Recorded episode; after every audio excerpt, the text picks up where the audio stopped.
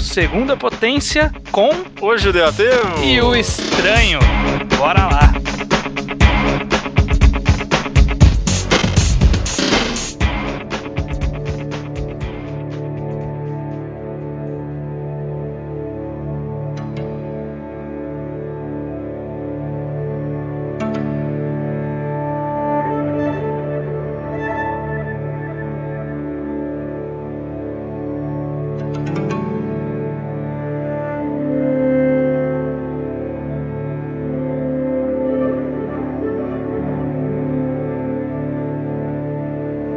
Judeu ateu, o que é isto aqui? Estou pasmo estranho.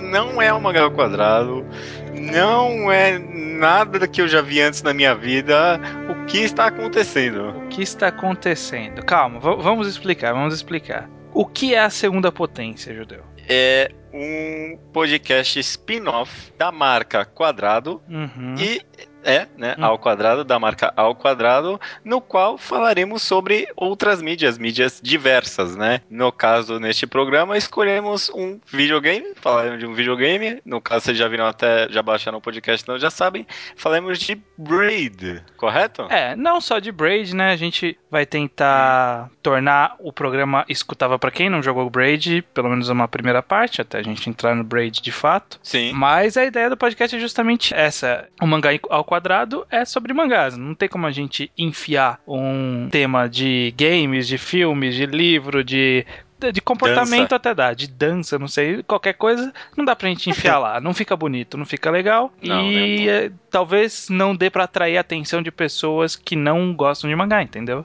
Então, se a gente uhum. falar, olha, eu estou falando de games no, no podcast mangá, ninguém vai ouvir. Não, ninguém vai. É, a gente vai se excluir muito no mesmo grupinho. Então, estamos abrangendo o mercado aí. Sejam bem-vindos quem. Uhum. Se, se, essa é a primeira vez que você escuta, já, já escutaram nossos nomes. E vamos ver no que rola, né? É, vamos ver. Lembrando que esse podcast não tem periodicidade, não vai ter uma frequência.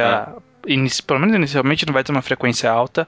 Vai ser só quando de vez em quando rolar uma vontade de falar especificamente de alguma coisa diferente. E aí a gente vai dar uma pausa no Magal Quadrado e vir com esse. O Magal Quadrado continua normalmente. Semana que vem volta o Magal Quadrado normal. Mas esse aqui é um podcast separado, que é pra gente poder falar do que quiser. Maravilha, cara. Maravilha. Então, o que que é, nesse podcast a gente vai começar falando, Judeu? Você falou Braid, e eu acho que a gente vai discutir bastante Braid, porque na verdade foi hum. o tópico trazido por você que você queria conversar um pouco sobre o jogo Braid. Exatamente. Eu achei um jogo fantástico, mas como a gente queria explorar um pouco mais de alguma temática mais geral dos videogames antes de falar de Bridge, um tema que você sugeriu, eu também achei muito interessante, seria falar sobre mecânicas como metáforas nos videogames, né? A utilização da, da mecânica de um jogo para passar alguma mensagem relativa ao jogo, né? É, não só uma mensagem, uma metáfora, mas auxiliando no, na contagem da história, né? Uhum, porque uhum. vai além da metáfora. Mas vamos por partes, né? Eu acho que primeiro, se, se, pessoa, se alguém estiver chegando nesse podcast pela primeira vez e não ouvir os nossos outros, ouçam o Mangá ao Quadrado que saiu na semana anterior a este podcast, que foi o Mangá ao Quadrado sobre é, multimídias, né? Se somos uhum. multimediáticos, que a gente fala sobre gostar de outras mídias, incluindo games. Lá a gente fala um pouco por cima sobre mídias não narrativas, né? Sim. A gente fala também o que é mídia lá, então se acostume com o termo no outro podcast. Mas a ideia é que um conceito inicial que a gente pode ter é que existem jogos que são narrativos e existem jogos que não são narrativos, né? Ou, uhum. ou, ou, eu até diria mais, né? São jogos que têm uma história, né? Que tem um, um, um enredo e jogos que não têm. Que pode ser, que são aqueles jogos repetitivos ou apenas mecânicos, como, sei lá, o Tetris. Dá para dizer que Counter-Strike, por exemplo, ele não tem uma, uma história de fato, né? Ele tem um cenário ali, mas ele não tem, né, uma narrativa de fato. É, você acaba jogando justamente mais pela mecânica puramente, né? Exatamente, exatamente. Mais uma vertente que é bastante comum em games hoje em dia, e que eu acho que é a mais legal para se discutir, são os, games que têm uma, narra uma narrativa, têm uma sequência de acontecimentos, tem um enredo, que são esses jogos que têm começo, meio e fim, tem uma sequência de acontecimentos que você pode fazer, tem uma ou mais opções de caminhos a se seguir, né? Às vezes o jogo só tem uma. Mas essa é a estrutura é. que é legal da gente conversar. Não necessariamente. Jogos que têm história não são necessariamente é, aqueles histórias clássicas como você pensa, sei lá, é, Assassin's Creed ou Mass Effect ou qualquer coisa do tipo. Tem uma história, uma linha narrativa bem fixa, né? Uhum. Mas nem sempre em todos os jogos a linha narrativa é tão clara assim, né? É um campo cinza, né? Que separa esses jogos totalmente mecânicos de jogos totalmente narrativos, né? Sei lá, Tetris e Final Fantasy, que quase não tem jogo, né? É quase só história. Aham. Uhum. É, não existem absolutos, né? Nessa questão. Uhum. Existe um grande degradê entre o jogo puramente, puramente mecânico e o jogo puramente narrativo, como é o caso de, sei lá, Dear Esther, é. To the Moon, esse tipo de jogos que não existe uma mecânica de jogo, por assim dizer. É quase. É aqueles jogos que muito, muita gente entendida de jogos tem problemas de chamar de jogos. É, exatamente. Exatamente. Jogos puramente narrativos, o pessoal não costuma apelidar muito de game. Ou, ou caso talvez até melhor, aquelas visual novels, né? Uhum. Aquelas, maioria são puramente narrativas. Essa questão que você falou de que existe todo esse, esse cinza aí no meio dos dois, e uma coisa muito bacana do game, que é uma coisa totalmente diferente de qualquer outra mídia, que é o que torna ele tão, tão uma mídia tão interessante para se fazer histórias narrativas, Sim. é a possibilidade da interação com a pessoa que está absorvendo aquela mídia, né? É de, de, de, forma diferente do filme, do livro, quadrinho, qualquer outra mídia que é, um, é, embora você tenha que tomar algumas ações, por exemplo, virar páginas, a história está lá estática, né? Você não tem muito, uhum. que, você não tem o que fazer a não ser absorvê-la. Mas uhum. o jogo é. ele te permite uma interação, né? Às vezes a, a interação não necessariamente modifica a história história, né? É. Não, não é nem esse o importante, mas a interatividade, né? De mexer com a história dá uma sensação de imersão muito grande, né? Eu também acho que é. esse é um dos Óbvio, né? Interatividade é um dos fatores mais interessantes nos games. Mas. Sem dúvida. É, é, é mais do que interatividade, né? É tipo imersão mesmo. Né? Uhum. É imersão, é justamente porque nada te torna mais cúmplice de uma história do que você ser um, um, um agente atuante daquela história, né? Então, a, a, é uma forma muito diferente de, de se interagir com, com o leitor, né? Ou com o, o espectador daquela mídia. E, é, e aquele negócio, né? Os games, é, é, como se fala, né? Os games, eles é uma mídia que tá sentada em pés de gigantes, em pés gigantes, em ombros de gigantes, né? Hum. Porque, tipo, é um amontoado de cultura e história humana, tudo jogado num mix só, né? É, música, vídeo, áudio, e interatividade numa mídia só. Então, é uma mídia que tem possui várias camadas, né? Exatamente. E, e, o interessante é a possibilidade de contar uma história em todas essas camadas, né? Uhum. aí que tá a, a parte mais legal de tudo quando ocorre um trabalho bem feito, de, de, haver uma preocupação da jogabilidade, da narrativa, das mecânicas do jogo, tudo isso está totalmente intrínseco a, um, a, uma mesma história, né? Ao mesmo objetivo, a uma mesma mensagem, alguma coisa do tipo, é, torna muito mais rica a experiência, né? Uhum. Porque é justamente isso, vai, vai acumulando todas as camadas possíveis e, e, permite a possibilidade de muitas leituras, né? Uhum. Se você realmente quer estudar um videogame, você pode analisar, olha, esses caras fizeram a música por causa disso, os gráficos são assim por causa disso, a mecânica foi feita assim por causa disso, uhum. a trilha sonora é assim por causa não sei o que. As várias camadas permitem análises muito grandiosas. É. é. claro que também por causa disso é muito fácil errar, né? Ou errar como? Na, na análise? É, não. Ou na, no... O, o game sai uma merda. Ah, é, sim, sem dúvida, sem dúvida. Mas é, é um ponto que é legal a gente falar, né? Esse negócio de você poder analisar e falar, ah, o jogo, o, o som vem por causa disso, é, é, esse GIF, essa imagem é por causa disso, que foi feito dessa forma. Que a gente sempre fala isso no nosso podcast de mangá, mas vai que tem alguém novo muita gente vai poder falar, ah, não, mas às vezes você está forçando uma, uma, uma análise, né? Uhum. Como, por exemplo, eu já vi o próprio cara, o criador de Braid lá, o é. Jonathan Blow, ele falando que de vez em quando as pessoas colocavam umas, umas interpretações que não era a intenção dele, né? Uhum, uhum. Eu até me senti meio mal por ele quando ele falou isso. Eu lembro, eu vi, eu vi uma parte também lá do filme Indie Game. Bom, muito bom esse filme, aliás, né? Recomendo. Uhum. É, mas é. Eu, eu tava falando de uma entrevista específica que eu ah, vi dele não tem nada a ver com isso. Não, não. Tá mas é, aí que tá ele fala: não, mas isso não tem nada a ver com o que eu quis fazer. Mas é, eu defendo, eu acho que você, judeu, tem uma visão parecida com a minha, uhum. de que a, a vertente mais lógica de você fazer uma análise de uma obra é que depois que o autor fez, ela não pertence totalmente ao autor mais, né? Uma uhum. vez que ela está liberada no mundo, ela está passível de interpretação, interpretações diversas.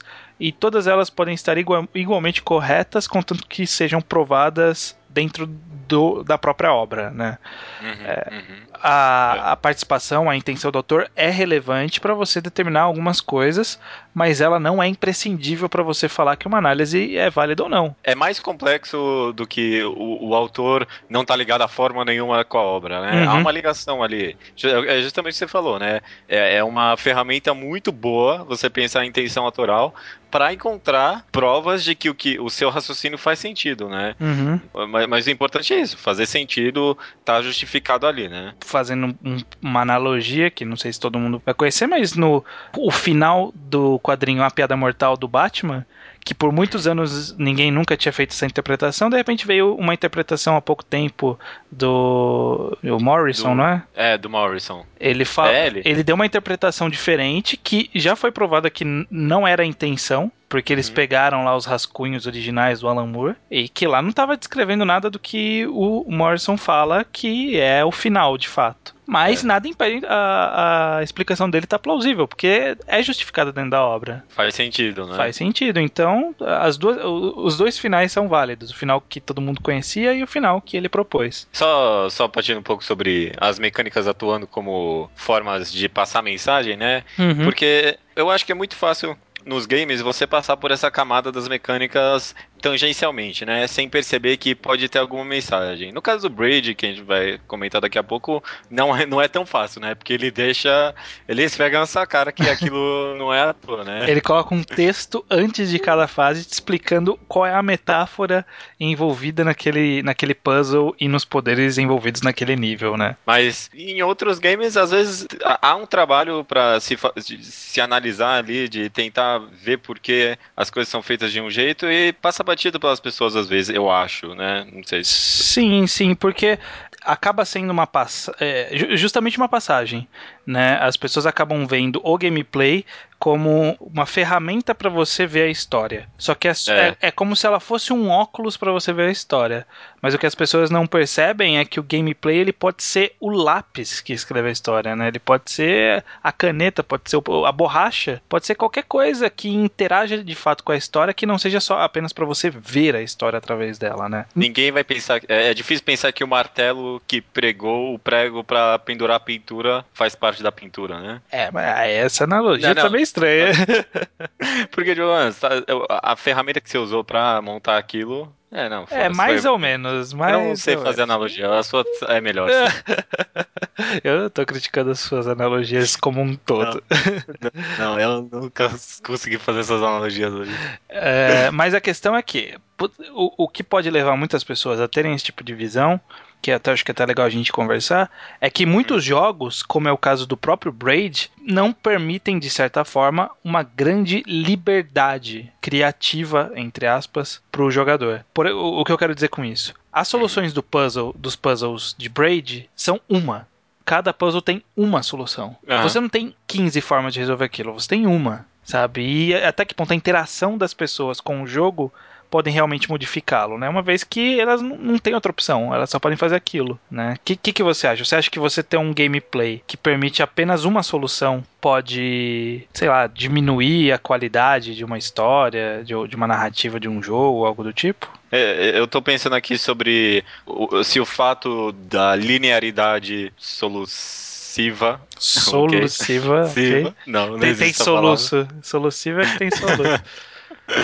é, se essa linearidade para tentar resolver os puzzles são ou não são algo que atrapalha na hora de você tentar entender a mecânica, né? Às vezes, às vezes eu acho que tem mais a ver, tipo, com o, o, conceito de videogame como um todo, sabe? Principalmente da forma como surgiu, sabe? Uhum. Pac-Man e Tetris, de fato, eles não têm, não têm é, mensagens pelas mecânicas dele. Ou tem, eu nunca parei pra ver, né? Uhum. Mas é, é, se tem, é muito difícil de se encontrar e nunca foi pensado. Então é, é, é muito natural mesmo você passar por aquilo, né? Não, eu tô fazendo isso para chegar na história, né? Não é isso aqui não é a história, eu só tô fazendo isso para poder chegar na história, né? Exatamente, exatamente, que é uma visão equivocadíssima, né? Porque hum. as ações são parte da narrativa, né? Quando você tá você sair de uma cutscene de um Assassin's Creed da vida e entra numa cena de ação que você tem que matar todos os caras que estão na tela, você matar todos os caras que estão na tela é parte da história. Totalmente, né? É totalmente, totalmente. parte da história. Se você não matar aqueles caras, a história vai prosseguir de uma forma diferente. Hum, Ou deveria hum, prosseguir, né? Às vezes você não. Aí que tá. Às vezes você não tem a opção de não matar todo mundo. Né? Por exemplo, você. Shadow of the Colossus. Você não tem a opção de não matar um colosso. Você tem que matá-lo. E você tem que atingi-lo num lugar específico. Só que como você faz isso, como você tenta fazer isso, como a, a, sua experiência que é a parte importante da história. Porque aí que tá. A gente muito, pensa muito, talvez, que essa linearidade significa que a gente não tem influência na história. E talvez a gente não tenha mesmo. Mas não é o importante. O importante é a influência que isso vai ter em você, jogador. Sim, concordo, concordo. Tanto que, mano, Shadow of Colossus tem. É, é, é, é, linda a mecânica dele, da forma com que ele conta a história, né?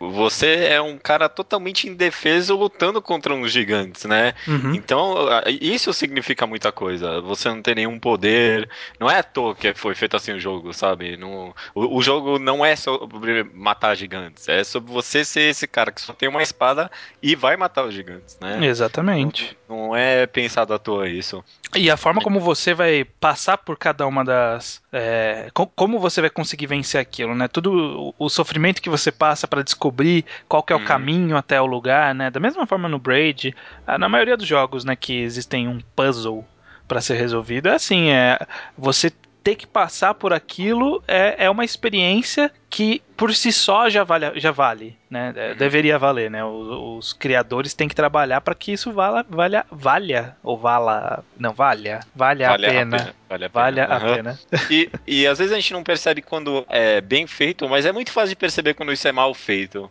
Hum. Quando as mecânicas. Talvez não é tão fácil de perceber quando elas não passam mensagem, mas é fácil de perceber quando elas passam uma mensagem errada, sabe? Hum, por Eu, exemplo. É, é porque, é porque eu comentei de Final Fantasy Antes só me ficou na cabeça essa merda agora. Né? É. Mas, tipo, eu joguei poucos Final Fantasy, mas o 13 terceiro que eu joguei, tinha um garoto lá que tinha uma crise existencialista do caramba, em um monte de cutscene, o caralho é 4. Hum. E no momento que eu encontrava um monstro pra entrar na batalha, ele entrava na batalha mó de boa, assim. Tipo, é. todo o drama dele é de que ele não queria lutar, não queria fazer nada. Mas assim que eu entrava numa batalha, ele tava com um boomerang na mão, pronto pra fazer qualquer coisa. Exatamente, porque aquela batalha, em teoria, não significa significa nada pra história. Uhum. E, ela, na verdade, não só não significa, como ela joga fora a história, né? Exatamente. É, é, é complicado isso, é complicado mesmo. Acho que isso é um problema desses RPGs de uma forma geral. É difícil eles conseguirem é, interagir bem a personalidade dos, do, dos personagens com as batalhas aleatórias, esse tipo de coisa. Uhum, uhum, é um trabalho que precisa de um esmero. E eu não vi Final Fantasy 13, mas todos os outros que eu joguei, que foram basicamente os de Super Nintendo, uhum. eles eram assim, né? Eles eram é. assim. Eles estavam na batalha e Exatamente assim, né? puta, minha, minha mulher morreu, que merda, ah, eu fui manipulada pelo governo e opa, apareceu um cachorro aqui, vamos matar ele, sabe? é, e aí, né? O que que isso significa? É, é, fácil de ver quando é feito errado, pelo menos. Uhum, uhum. Mas em, em Braid é bem feito, né? Em Braid é muito bem feito, que a gente pode conversar. Não sei se a gente já pode entrar agora, mas você já quer falar de Braid? É, vamos falar de Braid. Você tem mais alguma coisa a comentar? Tá bom, tá bom. Vamos Eu lá, acho que lá. a gente passou bem por cima é, do que, que, qual que era a nossa ideia bem geral do, do da relevância da jogabilidade para narração pra, da história, né, para sequência de acontecimentos que envolvem a história desses jogos narrativos, né? A gente não tá pensando em Tetris, em Angry Birds até tem uma historinha aí, né? Mas não sei se dá para contar. Mas esse tipo de jogos a gente não tá prestando atenção. A gente tá mais nesses outros que são mais narrativos. Braid, o que é Braid, Judeu? Você tem uma ficha técnica de Braid aí? Você, duvido que você preparou. Duvido. Nossa, nem, nem, nem, nem fudendo. Nem fudendo. Eu imagino mesmo. Você tem algo prontinho aí, bonitinho, falando o que é Braid? Não, tá aqui, ó, na Wikipedia. Ah, tá.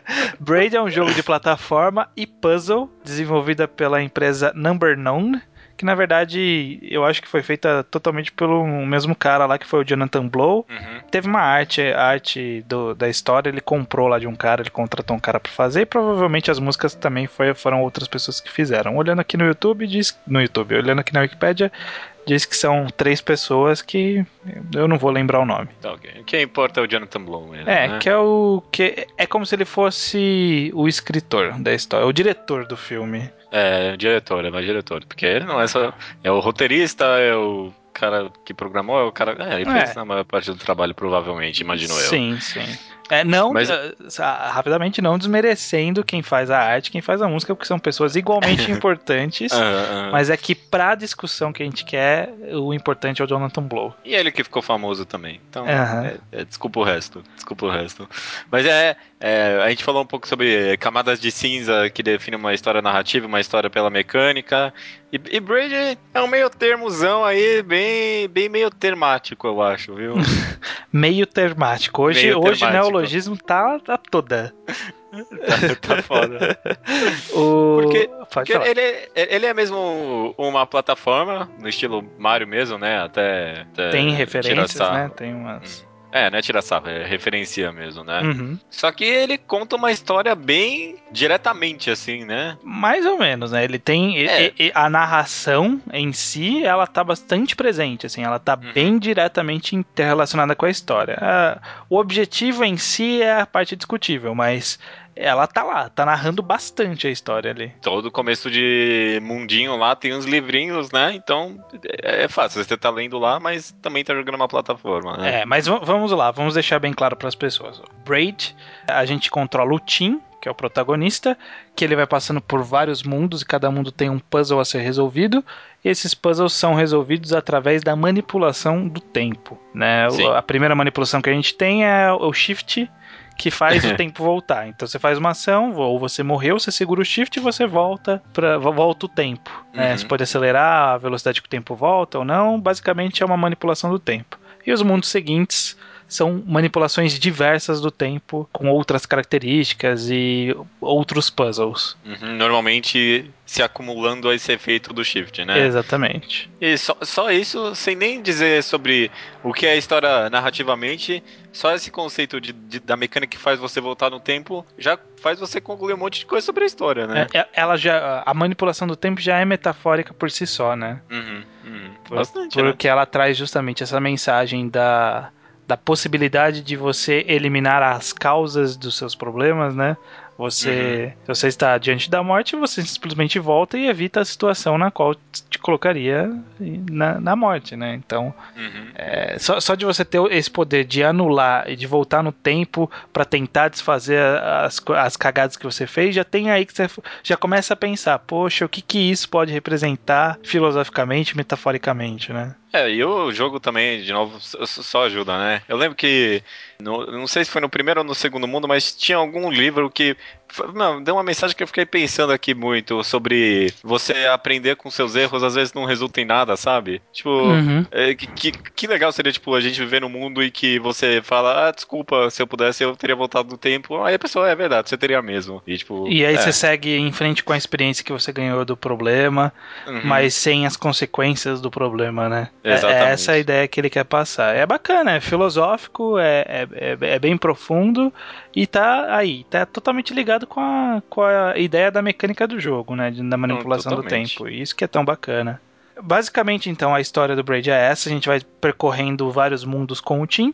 E ele está indo tentando encontrar a princesa, né? É. Ele tem inclusive essa referência ao Mario, que no final das primeiras fases ele chega lá em frente do, do de um castelinho, aí sai um dinossaurinho o qual é a do dinossaurinho, não sei.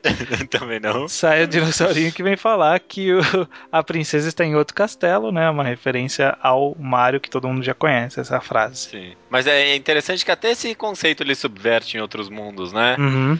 É, ele Tem dá um uma brincadinha aí. É, naquele que você vai e volta no tempo, né? Uhum. Que se você seguir reto, a música vai tocando de boa, né? E você segue, você passa o dinossauro, você não tá dando uma foda pra, pra princesa naquela hora, né? É, é, você vai seguindo adiante, independente do que o cara tá falando. É bacana. Uhum. Como você conheceu o Braid, Judeu? Você conheceu há pouco tempo? Você conheceu faz muito tempo? Como é que é? Eu, eu conhecia bem vagamente, sabia que existia um joguinho aí. Eu lembro da época tinha aqueles memes lá dos caras jogando e tirando. E drogados jogando Braid. Você lembra disso? Não. Ah, era um memezinho dos caras aí que jogava e ficava alucinando com o Braid. Era uma grande merda. Mas é, não era eu... o Soulja Boy? Um rapper americano? Ah, era, não era? Era assim. É, o, era. é o vídeo que é citado no filme Indie Indie Game esse, The Movie. Esse mesmo. Eu lembro da, na época ainda dessa merda. Hum. E eu, sei lá, eu lembrava só vagamente, e quando eu comecei a jogar jogos da Steam, eu vi o jogo, mas eu juro que eu achava que não era bom. Eu, a, a, estética não me agradou muito. Eu, eu, achava que era justamente isso, um joguinho com mecânica que volta no tempo e ok, nada demais, né? Uhum. É, aí você me passou, falou que é muito bom. Aí tinha promoção na Steam, eu comprei e, nossa, totalmente fantástico. Eu achei bom demais. Bom uhum. demais. Foi muito surpreendente para mim. Foi, foi, bom que ninguém me deu muito hype, porque eu ainda eu fui para lá ainda com a ideia de que, ah, eu joguei que volta no tempo. É. Bacana. E você conheceu como? Cara, eu conheci fazem muitos anos. Acho que faz eu acho que tinha acabado de sair, porque eu lembro de ter visto todo mundo comentando que tinha saído o jogo. Eu não cheguei a ver o meme desse cara aí, desse rapper, dando uma zoada. Uhum. Mas eu tinha ouvido falar, acho que eu tinha lido em algum blog. Aí na época eu tava muito nesse negócio de puzzle, tinha uns sitezinhos da internet que dava pra você resolver uns puzzlezinhos e tal. E eu tava muito eu e uma amiga minha, a gente tava fazendo esse tipo de coisa direto. E aí aconteceu esse jogo, eu falei assim: olha, isso aqui parece uma coisa meio Mario e que tem uns uns puzzles, parece ser legal. Só que eu não, nem conheci Steam na época, não tinha como, não sabia como comprar o jogo. E uhum. ficou nessa de, nossa, esse jogo deve ser muito legal, né? Um dia, quando der, eu vou, eu vou comprar. E aí, se eu não me engano, foi o meu é, segundo jogo na Steam. O primeiro foi Portal, que eu criei o meu perfil só para pegar Portal, porque tava de graça num dia aí. Ah, tá. e aí o segundo jogo foi Braid, que eu comprei. E faz muitos anos que eu joguei. E realmente, desde a primeira vez que eu joguei, eu achei incrível. Você acha que o jogo ele é muito difícil? Que os puzzles são complicadíssimos demais? Ou você acha que foi bem desenhado nesse quesito. A não, curva eu... de dificuldade não é tão absurda assim. Não é absurda, cara. Não é. É muito bem planejadinho. Os primeiros mundos são facílimos, eu acho até. Você vai aprendendo aos poucos como funcionam as coisas.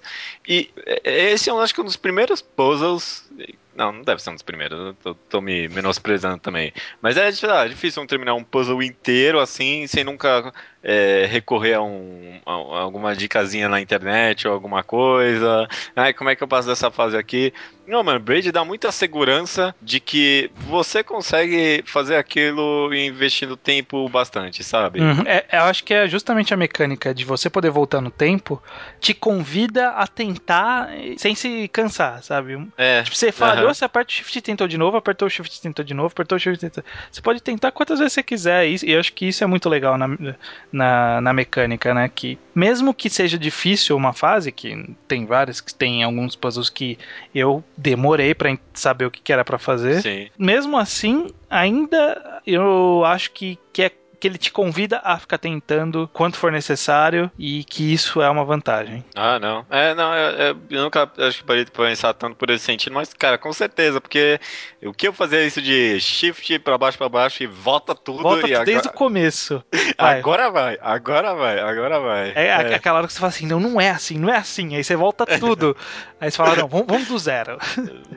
Ai, cara. É, não, é muito bom, é muito bom, assim. No, no aspecto estético do, do jogo, acho que não tem muito o que falar, a não ser elogiar, né? É, é, Você não gosta muito da parte visual não, não, É bom, é bom, é bom. Tá, tá ali veio fazer o que veio fazer, né? Veio fazer o que veio fazer, mas eu acho que ele tem um, um esmero nos detalhes que eu acho muito bonito.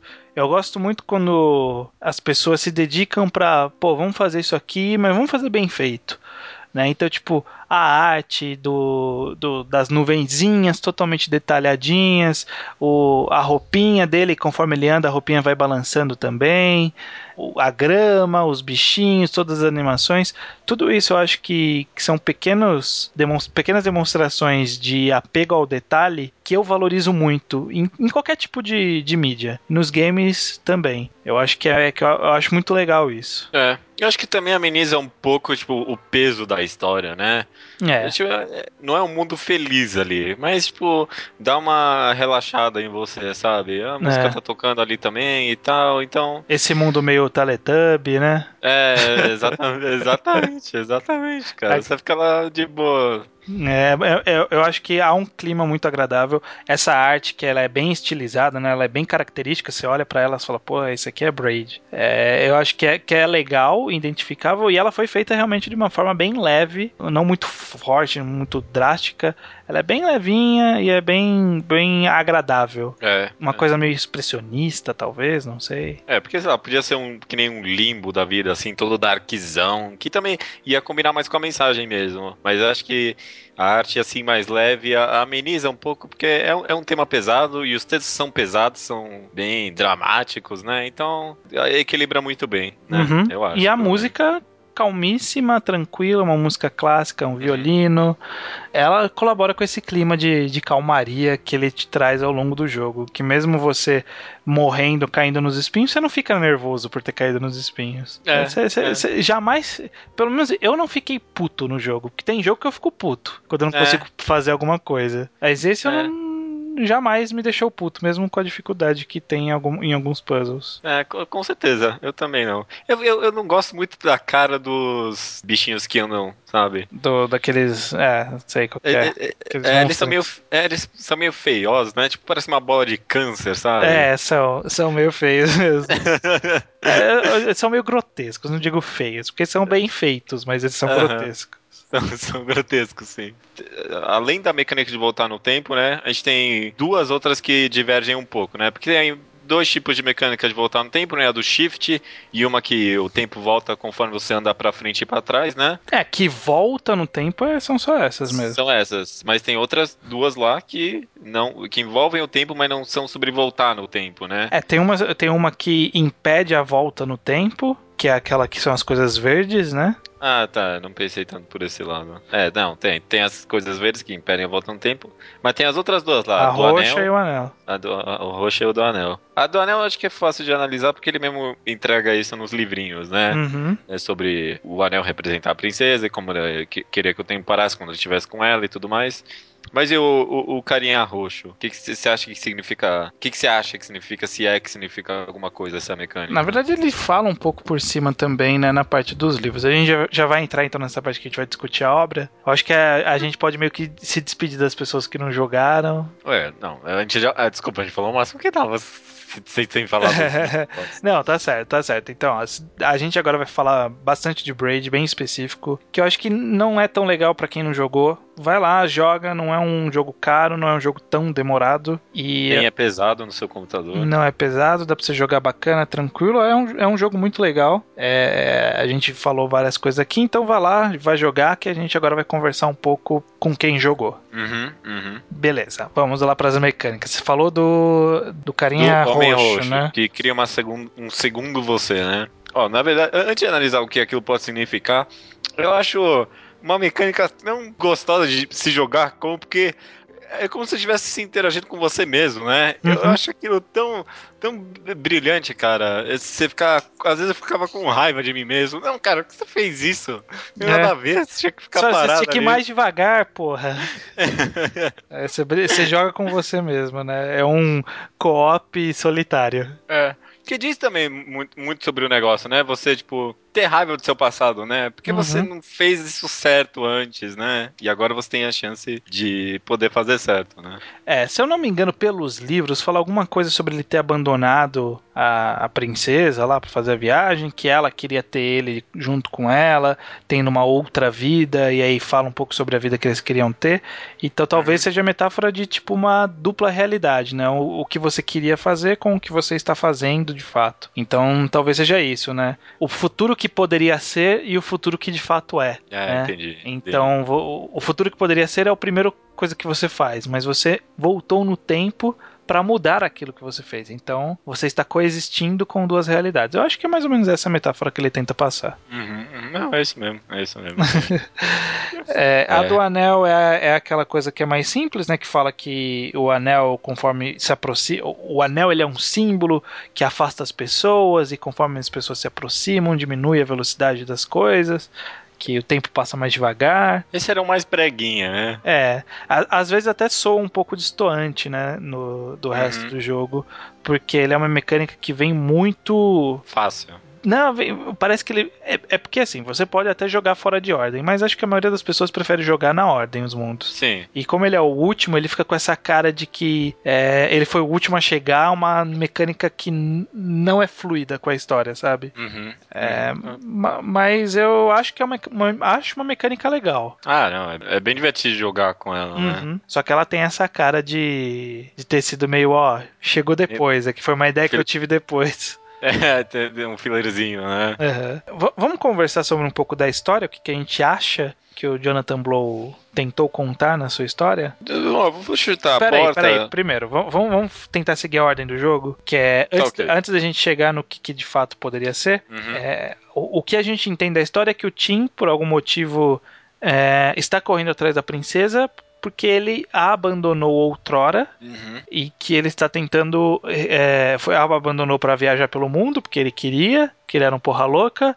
E aí no é. processo ele passou pela casa dele para rever o passado, passou por onde ele morou quando ele era novo, tem várias passagens. Ficou andando assim. na rua sozinho. É, ficou lamentando a vida e aí num determinado ponto ele quis encontrá-la novamente, né, encontrar a princesa. Pois é. É o que é. parece que é a história inicialmente. Uhum, Só uhum, que é. pode chutar a porta. Não, só, é, não, ok. Só que no final, né? Tem a batalha final, todo mundo já jogou.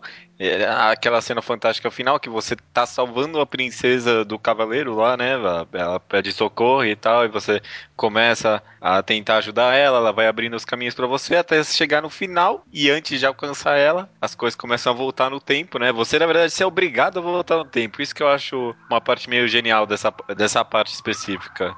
Porque, tipo, o jogo não fala pra você, não, agora você vai apertar shift e você vai ver o negócio acontecendo aí, né? É, você faz instintivamente, né? Porque sempre que as coisas dão errados, você fala, não, peraí, deixa eu desfazer. É, e, é. na verdade, o desfazer nesse fato se tornou o fazer, né? Porque uhum. o, a, a, realidade é que ela não tava indo te ajudar, ela tava fugindo de você, né? E tentando te matar, aliás, né? Tentando te matar no processo. Aham, uhum, aham. Uhum. Porque você é um stalker escroto que, ó, fica olhando ela pela janela. É, é, muito bizarro, muito bizarro.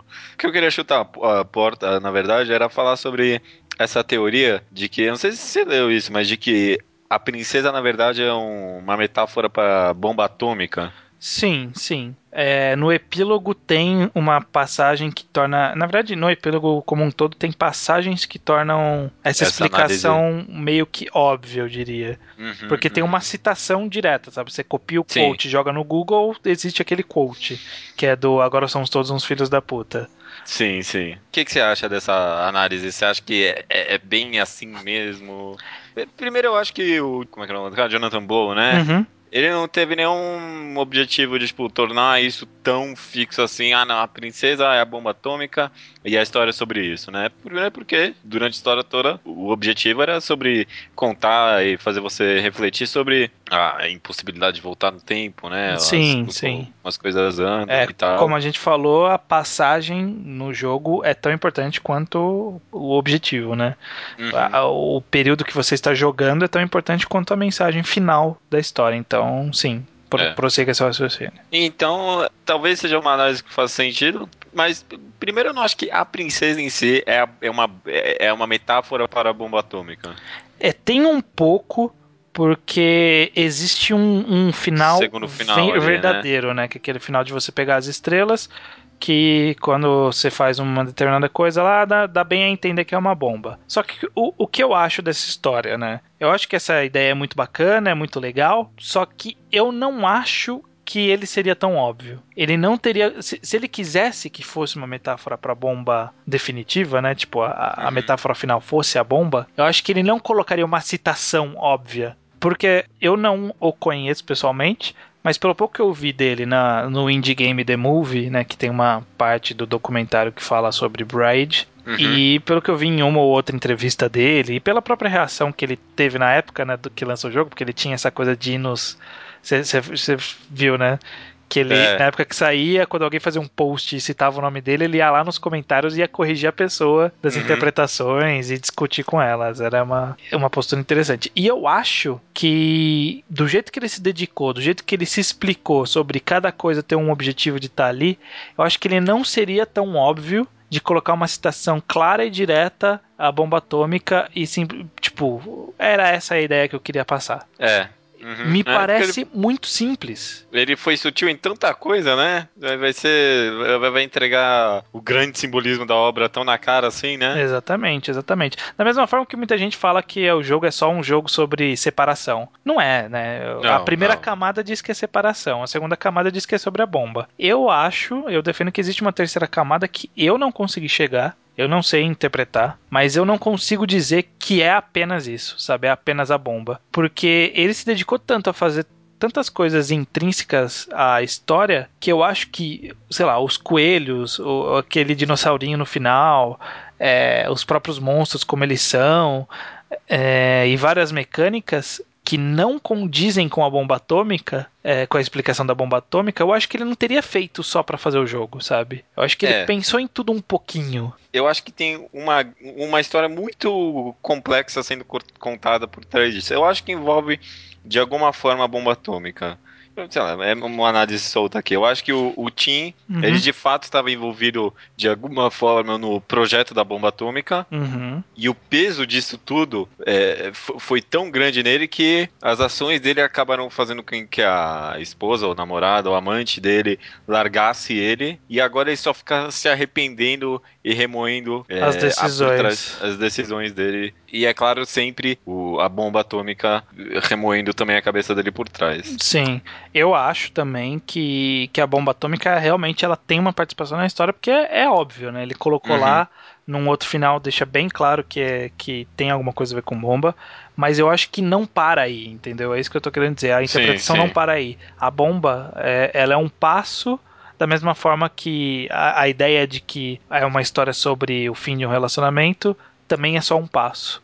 É só um passo para a interpretação. Talvez nem o Jonathan Blow tenha um, um objetivo assim tão claro final. Às uhum. vezes seja alguma coisa meio metafórica, às vezes seja uma coisa tão é, subconsciente dele que. Às vezes ele criou aberto mesmo porque ele queria ver como as pessoas iam interpretar aquilo, né? Uhum, uhum. Independente do que ele diz, a gente jamais vai saber, né? Ele pode falar que não, ele pensou em tudo, mas a gente não tem como ter certeza de nada, né? Nada, nada. É, então. Pode ser até a história de um suicida, cara. Pode. Porque pensa, tem todas as nuvens lá, aquela estética meio, meio de para, paraisesca. Paraisesca, tá ótimo hoje. Uhum.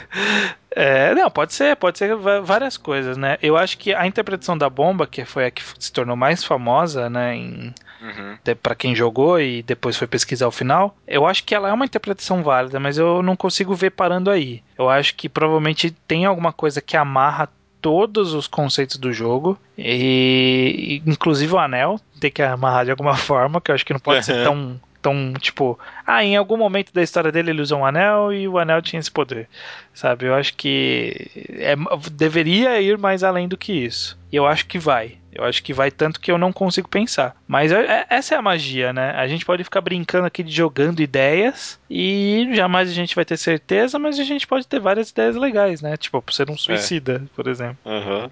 É, cara, não, mas é sério esse negócio de suicídio. Eu, eu pensei nisso, porque tem uma hora lá que ela. É, lá no epílogo tem alguns é, livros vermelhos. Tem um livro vermelho, eu acho, né? Uhum. E dá pra meio que interpretar isso como o diário da princesa. E nesse fala sobre ele, o Tim, viver, brincar muito tão perto da morte, né? Sim. Porque ele fez isso e depois os lamentos que teve, que a princesa teve. É. Então acho que tipo, pode ser alguma coisa ali, a princesa se lamentando a morte do Tim no final. Talvez, e, né? Alguma coisa, não sei, não sei, é, só, porque, só jogando mais ele falou aqui. que ele abandonou ela porque ele cometeu um, um erro, né? Ele fala, é, ela, ela me abandonou porque eu cometi um erro, que na verdade foram vários, ele disse. Uhum, é, uhum. E pode ser que o erro tenha sido a morte, né? A gente sabe que ele era alcoólatra, ele poderia bater nela, não sei, ele poderia ser um alcoólatra depressivo, né? Não sei. Também, também, também.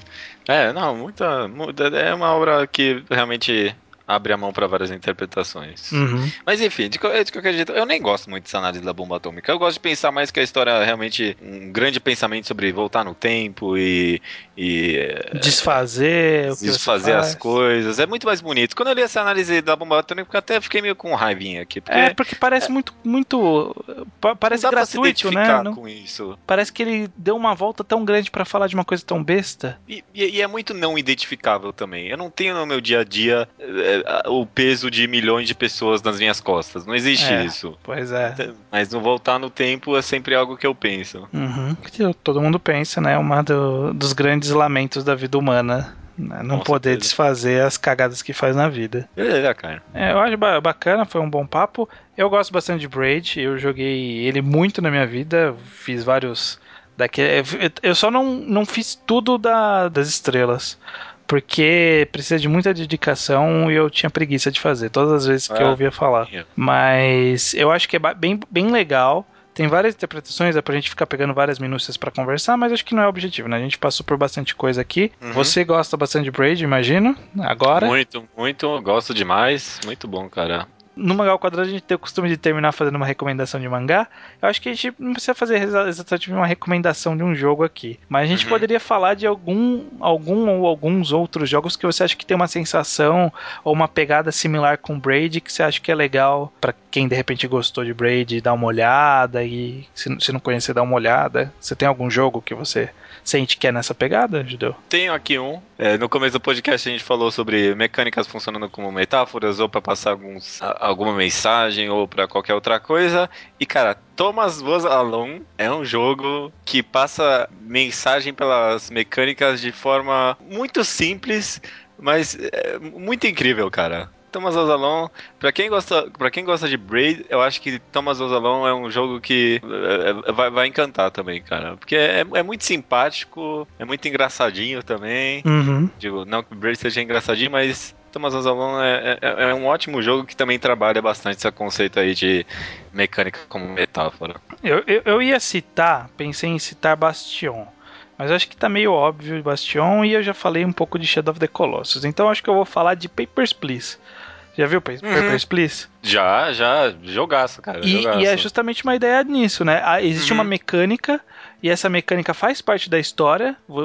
É, existe uma curva de dificuldade, o jogo vai ficando mais difícil, mas ele vai ficando mais difícil por motivos totalmente intrínsecos da narração que ele está tendo de uma história, sabe? E uhum. você precisa entrar naquele personagem e precisa é, realizar suas tarefas que fazem parte do jogo, ele não deixa de ser um jogo, mas ele ainda assim tem uma história correndo por trás e que determinadas ações suas podem mudar o, o, o, o como avança a história. É, existem decisões, eu acho que ele, ele até vai um pouco além do, do que o Braid, porque as decisões influenciam na história. Uhum. E eu acho que são, é, um, é um jogo bacana, assim, para quem gosta dessa pegada. Ele só não é de ação, né? Ele é uma coisa mais, mais diferente, é uma é, coisa mais burocrática. É, é diferente. É, é, burocrática é a palavra. Uhum. É a palavra. Que é isso aí, cara. A mecânica é como é que um cara numa alfândega se sente, né? É, mais ou menos isso. É assim, é assim. Exatamente. Então acho que é um jogo bacana para quem gostou de Braid atrás dar uma olhada também. Mas é bem diferente. Mas a, a, a ideia narrativa que a gente tá, falou tanto no começo é basicamente a mesma. Concordo. Dito isso, encerramos aqui o nosso primeiro Segunda Potência, que o nome ele é bem é bem metalinguístico, né? Acho que ficou é. bem claro pra galera o que, que ele significa. Aham, uhum, com certeza, cara, com certeza. Então, é, semana que vem não tem segunda potência, provavelmente nos vemos no Mangal Quadrado, então até mais, Judeu. Até até mais, até, até mais, cara. Até, até você mais. tá achando estranha essa despedida. É, é, eu sinto vazio por dentro. Mas obrigado a quem ouviu até aqui. Até mais. Até mais, até mais. Chegou a polícia aí, hein, ó. Você, Chegou você mesmo, tem certeza que você comprou o Braid? Ou será que a polícia foi aí, ouviu o podcast e falou: É, esse cara aí tá pirateando?